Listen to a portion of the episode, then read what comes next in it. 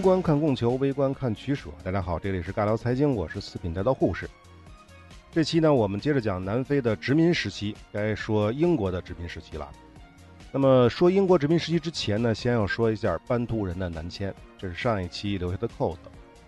前面说过，这个班图人啊，是从尼日尔河流域，也就是现在西非、中非这一带，通过刚果盆地，从东西中三条途径进入南非的。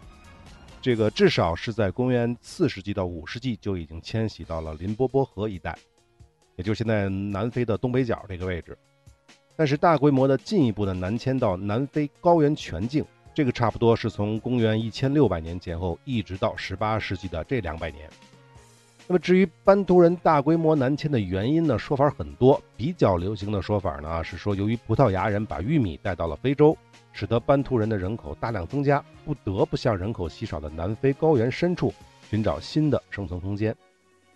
那班图人南迁的这个过程呢，就是迁到南非高原这个过程呢，就填补了这一区域的权力真空，征服并同化了当地的土著，成为这里的新主人。这其中就包括了被欧洲殖民者挤压到北方的纳马人和布什曼人。为什么说班图人填补了南非高原的权力真空呢？那他以前的原住民呢？这很简单，因为以前南非的土著啊，基本上都是氏族部落水平，这种文明呢比较原始，组织呢也松散得多，根本无法形成合力。而班图人虽然他们有很多分支，比如祖鲁人啊、科萨人等等，但是每一个分支都是相对团结的整体，各自呢都有自己的国王或者是大酋长之类的最高领袖。不过呢，以上说了这么多呢，基本上都是来自于南非的白人学者们他们说的。大家仔细琢磨琢磨，以上这一部分对班图人南迁的内容，会给你什么样的感觉呢？我不知道你有没有感觉到，反正我在读这段，我是感觉到了。也就是说啊，班图人他也是入侵者。刚才说了，这个时间点就是公元十七世纪到十八世纪这两百年，这正好跟布尔人向北拓展的时间点是重合的。如果这么一说，就可以简单的理解为欧洲白人和班图黑人。都是来征服南非的。这么一讲的话，白人在殖民过程当中对黑人的屠杀，尤其是对班图人的屠杀，就好解释的多了。是不是很熟悉的感觉？满清建国之后，一直就在强调，明朝不是我清朝推翻的，是李自成干的，甚至说清军入关是为了剿灭农民起义，巴拉巴拉的，是吧？是不是一个意思？实际上。还有很多学者认为，班图人迁徙到南非内陆要比欧洲人早至少一百年，甚至有的资料说是公元十世纪左右，班图人就已经越过了林波波河，进入了南非境内。现在南非境内，那至于班图人到底是不是外来的入侵者呢？这个很难定义，因为我们无法确定定居多少年才算原住民。但不管怎么样，在欧洲人探索到南非中北部地区的十七世纪，这里的原住民已经大部分都是班图人了。好，不扯这些实际没啥意义的话题了。总之，由于班图人文明程度更高，战斗力更强，所以布尔人拓展土地的脚步暂时被阻拦了，并且在1775年，这两边就是布尔人和班图人就搞了一条边界。这个边界是怎么画的呢？具体可以看我准备的图片，放在了微信公众号“四品菜刀护士”，回复关键字“南非”就可以看到了。看这个图，大家就能看得到。这个时候的殖民者所控制的土地，我说是欧洲殖民者控制的土地，也就是现在南非的西南角大概十分之一的这么大的领土。那么布尔人与班图人相遇之后啊，可想而知他们的关系不会太好。两边在一七八五年爆发了较大规模的冲突。前面说了，班图人不是原始部落，而是众多具有一定文明程度的部落王国，当然是多个了啊，因此具备正规的训练有素的军事力量。人数上也肯定是优于布尔人的，他们装备了铁制的标枪和长矛，还有皮质盾牌等等。另一边的布尔人呢，毕竟他们都是些农民啊，虽然彪悍善战，而且装备更为先进的碎发枪，但是如果是与黑人在平原作战的话，一旦短兵相接，这火枪啊，这种碎发枪可能就连烧火棍都不如了。所以啊，在冲突的伊始，殖民者加上轻敌等因素，就吃了大亏。不过呢。布尔人还是找到了新的战术来对付班图人，比如说牛车阵。这个模式呢，其实可能它并不是南非的布尔人发明的，也有可能是北美的殖民者早就发明了。因为我们在很多西部片都会看到类似的场景。反正呢，布尔人的大概的思路呢，就是用若干的牛车围成一个环形的阵地，形成一个小堡垒，这样就可以避免与班图人短兵相接，而堡垒内的白人就可以从容的射击。等班图人被打退了，白人再派出骑兵进行追杀，不过依旧会保持一定的距离。一旦班图人反扑，骑兵就立刻再撤回牛车阵之内。另外呢，一定要明确的是，欧洲白人殖民者在对付极其落后。和非集权政体的原住民时，如果人数不占优势，一般都会使用合纵联合的手法，也就是利用原住民部落之间的固有矛盾，联合某一个部落打击另外一个部落，然后成功了之后呢，再回首对付曾经的盟友。这点我们以前也说过，比如皮萨罗征服印加，在南非这儿其实也是一样，具体细节我们就不赘述了。总之啊，白人殖民者能够对土著形成优势，不仅仅是武器上的。军事理论上的不仅仅是这些优势，其实更是智商方面。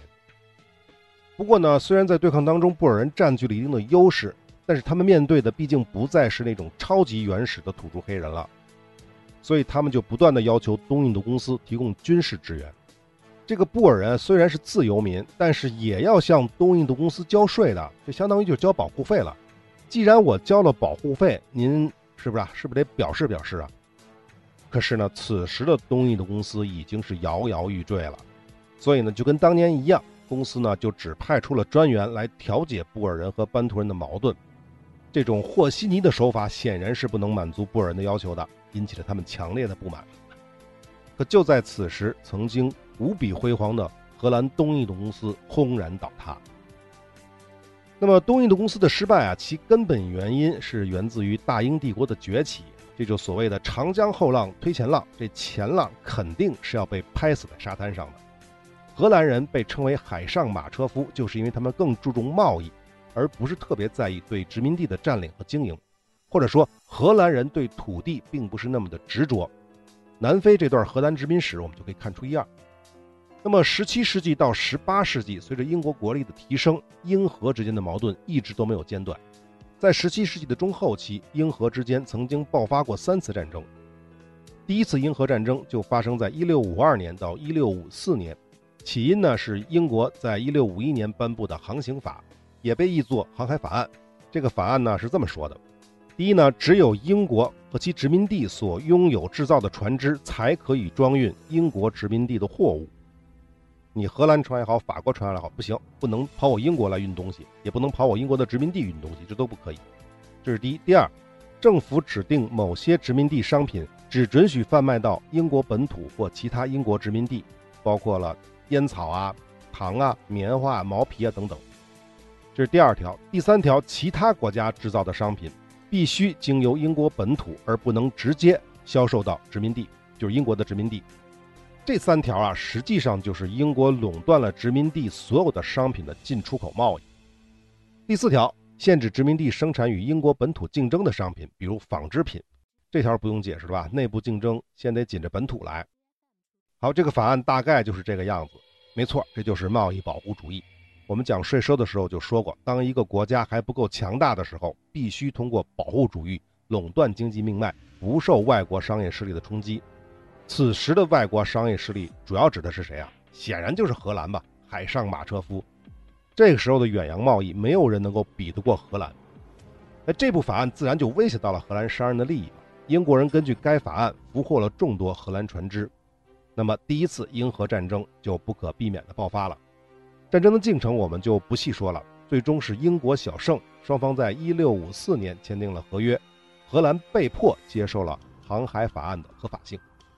那么，另外要说的是，第一次英荷战争是人类历史上第一次单纯的海上舰船战争，也就是说，没有任何地面的作战行为。不过呢，毕竟这个荷兰是那个时代第一流的海上霸主，英国人不让我们自由贸易，那可不行。所以，第二次英荷战争在十年之后就续上了。只不过呢，这次战争的导火索呢，依旧是英国。一六六四年，英国人强行占领了北美的荷兰殖民地，叫新阿姆斯特丹。熟不熟悉啊？这个后来改了一个名字，就叫纽约，就因为这个事儿战争爆发的。其实啊，此时的荷兰如果单打独斗，已经不完全是英国的对手了。但是呢，荷兰这次拉上了法国和葡萄牙。所以呢，英国没有取得战争的胜利，双方是互有胜负，最终是在1667年进行了和谈。战争的结果呢是各退一步，英国这边是放弃了荷属东印度群岛方面的权益，将英属的圭亚那，也就是后来的苏里南，给了荷兰。但是呢，荷兰也做出了让步，割让了哈德逊河流域和新阿姆斯特丹，并承认英国在西印度群岛的统治地位。那么这个都是各退一步了，但是最后有一条就是纯粹的英国人妥协了，这就是放宽了航海条例的这个限制，让出了部分商贸利益给了荷兰，并被迫跟荷兰、瑞典结成了三国同盟。因此啊，可以说第二次英荷战争，英国是相对吃了点亏的。作为上升期的大英帝国而言，自然不会善罢甘休。几年之后的1672年，法国和英国秘密签订了多佛密约。密约规定，英国将秘密协助法国对荷兰战争。随后呢，法国入侵了荷兰，英国也顺势加入了海战，这就是第三次英荷战争。但是这次呢，荷兰联合西班牙，迫使法国撤军，并且在海战当中呢击退了英国。注意啊，陆战是迫使敌人退兵，海战也只是击退英国。所以第三次英荷战争的结果是，英国得到了荷兰部分的殖民地和贸易特权，但是付出了二十万英镑的补偿。此后的一百多年，英荷之间就没有再爆发大的冲突了，直到一七八零年的第四次英荷战争。前面说了，这第三次英荷战争其实是法国入侵荷兰战争的一部分，而第四次英荷战争则是美国独立战争的延续。之前我们讲税收的时候说过的，美国独立战争的导火索之一就是波士顿清查事件，而那些美国茶党的背后就是荷兰走私商的利益。因此，英国在北美开战的同期，同时也向支持美国独立的法国和荷兰开战。虽然英国最终在北美遭遇了失败，丢掉了北美十三州的殖民地，但是在对荷兰的战争当中是取得了完胜。毕竟这个时候的荷兰早已是日薄西山，荷兰海军被英国彻底击溃。那战争的结果就是英国在此前一百年内向荷兰的借贷一笔勾销，啊，一笔勾销那怎么可能？说错了，不是一笔勾销，只是免除利息。第二，英国人获得了荷兰东印度群岛部分地区的自由贸易权。第三，荷兰在印度的殖民据点儿这个叫纳加帕蒂南，把这个地方割让给了英国。这个地点呢是在印度洋的孟加拉湾这一侧，离斯里兰卡非常近。那么这场战争呢，让沦为欧洲二流国家的荷兰就彻底落魄了。同时，由于在东方的贸易权被英国人拿走了，荷兰东印度公司自然而然在这次英荷战争之后就宣布破产。那么紧接着就是1789年的法国大革命，然后就是拿破仑横扫欧洲，荷兰也不例外，同样被席卷。英国人一看这可不行啊，立刻出兵，占领了荷兰几乎所有的海外殖民地，自然也包括了南非。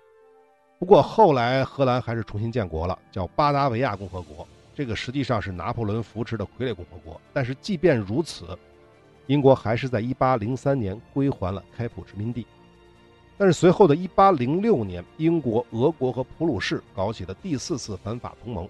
在这个时候，英国再次强占了南非，但是这次就没有再归还了。到1814到1815的维也纳和会上。英国正式确定了开普等占领的荷兰殖民地的主权，但是呢，也向荷兰支付了一定的费用。这个某些资料上说呢，购买开普殖民地的费用是六百万英镑。多说一句啊，维也纳和会的目的呢，就是商讨拿破仑战败之后欧洲政治秩序的重新划分。主导这次会议的就是反法先锋英国、俄国、普鲁士和奥匈。也就是说，此次会议之后，欧洲政治格局主要将由这四国来支配。因此也被称为维也纳体系。这个体系之前就是1648年的威斯特伐里亚体系，之后就是一战之后形成的凡尔赛华盛顿体系。这个就代表着欧洲的三个时期的主要的政治秩序，就是最早的威斯特伐里亚体系，然后是维也纳体系，最后是凡尔赛华盛顿体系。好，说回来啊，也就是说啊，从1806年开始，南非的开普敦正式迎来了英国人的军舰。当时的荷兰总督虽然也选择了抵抗，但终究不是英国人的对手。很快，殖民当局就投降了。南非也在事实上易手为英国殖民地。前面说过，此时的南非殖民地并没有太大的规模，不过几万殖民者而已，绝大部分都居住在开普敦及附近地区。至于这里的自由民布尔人，他们倒不是特别关心到底哪个欧洲国家来统治南非，因为对他们而言，他们是非洲人、阿非利卡人，而不是欧洲人，南非才是他们的家。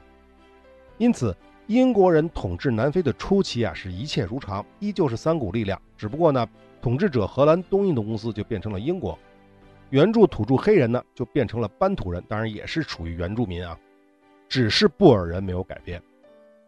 但是呢，仅仅过了几十年，布尔人对英国统治者的仇恨就达到了无以复加的地步。这又是为什么呢？我们之前讲过，之前的荷兰是重商主义，并不在乎殖民地的土地，或者说他们不认为南非也好啊，什么其他荷兰殖民地也好是荷兰的领土，他们更关心的是这里能给东印度公司带来多少的财富。既然这里不是荷兰的领土，那么也就不会花太多精力去经营殖民地，而是把土地交给自由的布尔人，从而形成了这股不可忽视的力量。在这一点上，英国人的思路是不太一样的。虽然英国人也不认为殖民地人民应该跟本土人民平等，这一点呢我们在以前的节目说过的，不赘述了。但是英国却一直把殖民地当作海外领地来对待，也是英国的一部分。因此，对殖民地的统治力度自然要比荷兰东印度公司大得多。在这个基础之上，接管南非殖民地之后，英国做了以下几件大事儿：第一是改变有色人种的地位；第二，鼓励英国移民来到南非定居；第三，英国新教在南非传教；第四，司法改革；第五，限制布尔人扩张土地。我们一个一个来说啊，先说有色人种。前面讲过，十九世纪初的殖民地大约一小半是白人，而另外一大半是混血的有色人种——黑人和马来人。这些非白人有自由民，也有奴隶，但即便是自由民，也都是生活在殖民地的底层。注意啊，我说的开普殖民地这三股力量当中不包括有色人种。而新来的英国人意识到，他们想要抵消地头蛇布尔人在殖民地的政治力量，完全可以从这些人数更多的有色人种着手，给他们好处，那么这些人就会心向大英帝国。而且别忘了，英国本土早就在1772年就废除了奴隶制，并且在1807年，也就是英国实际控制开埠之后的一年，就颁布了废奴法案。所以呢，在新得手的殖民地逐步废除奴隶制，它也是顺理成章的事情。所以英国人先是按照废奴法案禁止南非的奴隶进口，然后又在1828年颁布了纳马人法规。这法规规定呢，取消了通行证，改革学徒工制度，废除了限制纳马人到处流浪的条例。还有一条，这很关键，有色人种占有土地是合法的了。这关于限制纳马人到处流浪这个条例，我补充两句：说是纳马人，实际上就泛指殖民地生活的所有底层非白人。英国人刚来开普的时候就宣布，有色人种跟布尔白人一样享受殖民地法律的保护。我们说的有色人种指的是自由身份的有色人种啊。但是为了不引起布尔人的愤怒，又规定有色人种他不能自由迁徙，想要离开居住地呢，必须要有通行证。这个意思就是说啊，自由身份的有色人种虽然受到英国法律保护，但是由于不得迁徙，还得依附于布尔人为他们工作。那么他们怎么为他们工作呢？这就是学徒工制度，这是当年布尔人搞出来的一种剥削自由身份有色人种的制度，实际上是替代奴隶制的啊。表面上它跟中国的学徒制差不多，虽然不是奴隶性质，但是本质是一样。白人呢会去领养那些无家可归的黑人妇女和儿童，但同时他们也必须免费为白人工作。注意了吧？这里的学徒不仅有儿童、妇女也在内。那么问题来了，哪来那么多无家可归的黑人妇女儿童呢？很简单，南非的土著部落一旦遭遇部落之间的战争，或者是白人在圈占土地过程当中屠杀，男性一般都会杀死，当然也可能逃亡了。那些逃不走的妇女儿童就成了奴隶或者是学徒制的学徒。所以到1828年废除通行证制度的时候，纳马人实际上是获得了真正的自由，最起码他可以选择雇主了，而不必非得给布尔人打工。这里再补充一句，我们都知道，这个我不敢肯定是不是我们都知道，但是我认为大多数人都应该知道，南非的种族主义可能是世界上最极端的了，是在制度上最极端的了，而且延续到很后来，延续到了九十年代，一九九十年代，这个根本的原因呢，就是因为布尔人在这儿扎根了之后啊，大量购买奴隶进行劳作，而自己基本上不工作，完全是那种享受生活的状态。因此，时间久了，在布尔人的观念当中，他们这些白人天生就是拥有土地的人，天生就是高人一等的人，天生就是不需要工作就可以得到一切的人。而黑人为主的有色人种，即便他不是奴隶，也都是从事最底层的工作。所以，在白人眼里，在布尔人眼里，他们是低等人，天生要为白人服务劳作，天生低贱。其实仔细想一想，种族主义倾向最严重的地区，基本上都是这种环境，比如美国的南部和巴西，自然也少不了南非。那么随后的一八三三年，大英帝国在全部领地里废除了奴隶制，南非呢则由于各种历史问题，一直到一八三六年才彻底废除，一共解放了三万九千名奴隶，并由政府支付了一百二十多万英镑的补偿金。这补偿金当然是给布尔人的了，是英国政府给的。但是据说呢，英国曾经承诺的补偿金呢，不是一百二十万，而是二百八十多万。但最终呢，只支付给布尔人奴隶主呢不到一半。可以算一下，一个奴隶的价格差不多应该是七十英镑，而实际支付的价格呢是差不多三十英镑。总之呢，英国统治者的一系列操作，无非就是一个目的：限制布尔人的生产力。为什么打破了学徒制，解放了奴隶？从而限制他们扩张土地的能力，就没有奴隶了，没有学徒了，就没有办法开垦更多土地了。当然，最重要的还是想让更多的其他人口去冲淡布尔人在开普的影响力。那么多说一句，英国人刚到开普殖民地的时候，还曾建立过一支由自由身份纳马人组成的警察部队。这样的操作对于种族主义至上的布尔人而言，根本就是羞辱。好，那么除了扶植有色人种之外，鼓励更多的英国人移民南非也是同样的道理。那么英国政府怎么去吸引英国移民呢？这个呢也是正好，因为1815年，欧洲反法联盟彻底打败了拿破仑，战后的英国就出现了大批的失业者，尤其是那些不适应和平环境的退伍军人。打完仗了嘛，没事干，干什么呢？根据英国的法律，政府是有义务去救济这些失业者的。那把他们送到殖民地就是非常好的选择。那具体的操作呢，跟当时北美差不多，就是契约劳工的形式。一般的来说，就是通过移民公司，新移民呢要向公司交纳三十英镑，一部分费用甚至是全部费用，有可能就是国家补贴的。那公司呢会提供他们到南非的路费以及三年的食宿和生活必需品。那么作为交换，这三年要给公司打工，没有其他收入。三年之后就可以获得自由。当然，如果你有钱，也可以提前赎身。但是实际上，这些英国来的契约劳工啊，在到了开普之后，很快就能找到更好的工作，所以就会提前交纳违约金，获得自由。那么问题来了，为什么这些英国的新移民很快就能找到更好的工作呢？这点我们后面补充啊。那再说关于传教，这个呢可说的不多啊，因为荷兰也是新教国家，布尔人自然也是继承了这个传统，但是呢，这个还是与英国这边的圣公会的教派是不一样的。最大的区别就是对人人平等的定义。布尔人当然不会认为黑人和有色人种可以跟他们平等了，但是英国传教士大量到来之后，就使得宗教势力逐渐的倾向有色人种，并且成为宣传人人平等和推广废奴的主力，这都让布尔人耿耿于怀。好，再说土地，这是重中之重啊。前面反复说过，荷兰是不执着殖民地的土地的。因此，在荷兰殖民时期，对于自由民圈占土地的制度是相当宽松的。只要是无主之地，随便找个地方打个桩，就是这块地的中心了。至于范围呢，就是东西南北起码跑半个小时的距离。之前我们讲通信的时候说过，一匹马正常的长途行进的时速极限大概是十五公里每小时。所以这块地的大小呢，上限啊，我说的上限，我们就按边长十五公里的正方形来算，它差不多就是两百平方公里左右。那么这一番操作之后，就可以向殖民当局汇报了。当局再来检查，确认是不是真的无主之地，然后向占有者征收每年五英镑的租金。五年之后，租金就变成了地税，那个跑马圈地的地主就获得了这块土地的完全所有权。当然，前面也说过，布尔人也可以从当地土著那儿购买土地，不过那是早期了。到了十八世纪中后期，买的方式越来越少，更多的是靠抢。那大家是不是觉得？布尔人得到土地太容易了呢？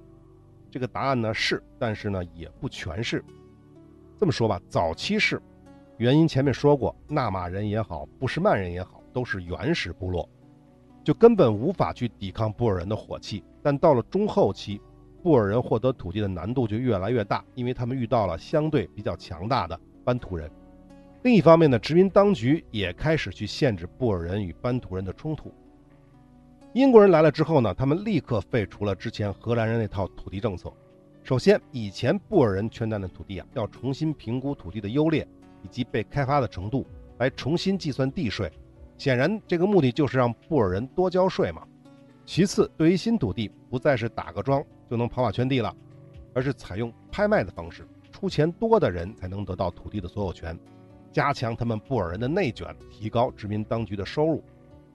第三，英国人对布尔人还是不放心，害怕他们占有太多土地，就在1824年规定，北面以奥兰治河为界，不得越界定居。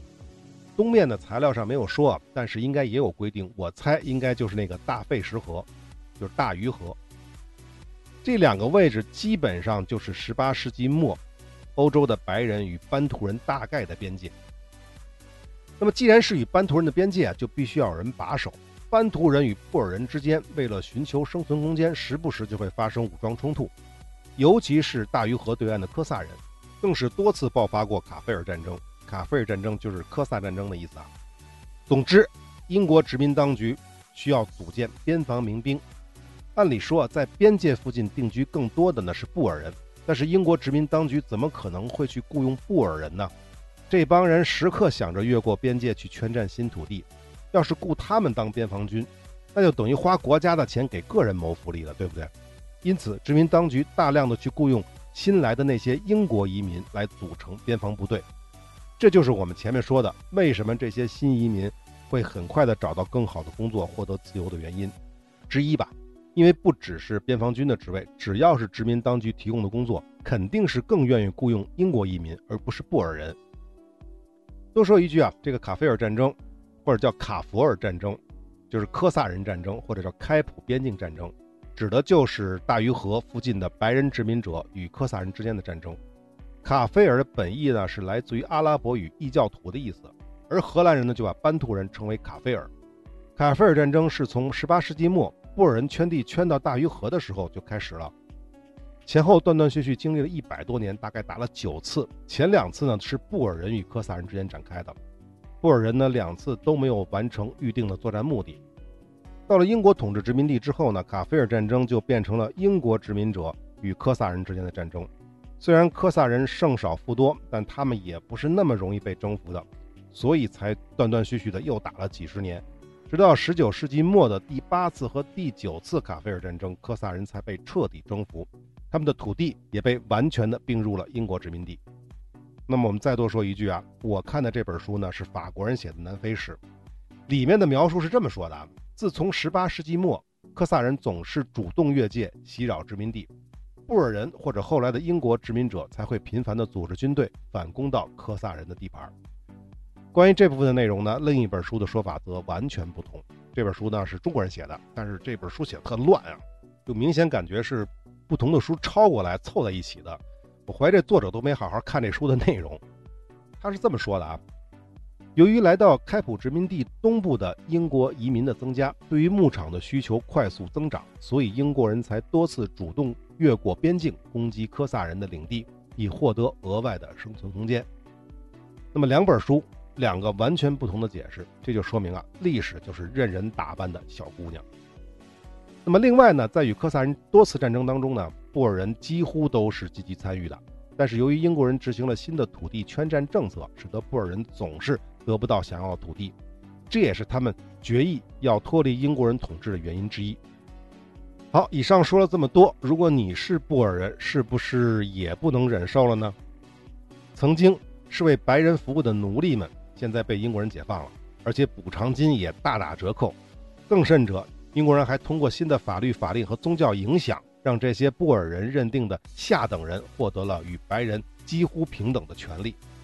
再有呢，新的土地制度，布尔人获得更多土地的难度大大增加，成本也大大增加，而且还要为已经占有的土地交纳更多的赋税。要知道，布尔人在南非繁衍生息，他们又没有计划生育，只要生出超过两个儿子，其原来的土地就肯定不够分了。当然，实际上不可能只生俩娃了。因此啊，到十九世纪初的时候，布尔白人当中也就出现了明显的阶级分化。那些没有得到父辈土地的人就成了布尔穷人。这些布尔穷人啊，无时无刻不想着到北部去开疆拓土，逃离英国殖民当局的统治，像自己的父辈一样获得自由的土地，甚至建立起自由的布尔人国家。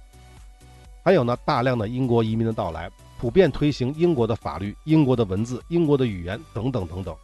布尔人意识到，再这么下去，他们迟早会被英国人吃掉的。当然，这个吃掉是带引号的啊！如果任由英国人温水煮青蛙，布尔人必将从南非的土地上完全消失。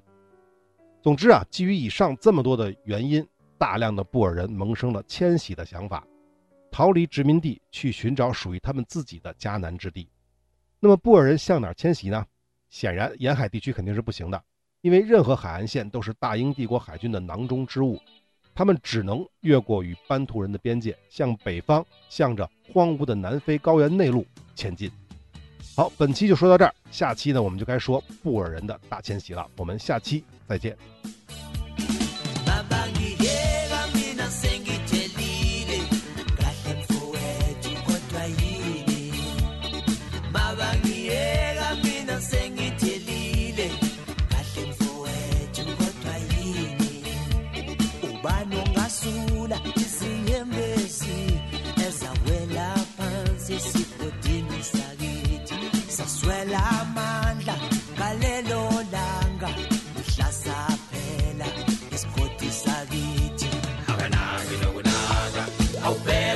O música baba, o qual cielo a Avanaga e nada, ao pego Titi, o música baba, o qual cielo a Avanaga e nada, ao pego Titi, o música baba, o qual cielo a Avanaga e nada, ao pego Titi, Comum e Gababa, qual cielo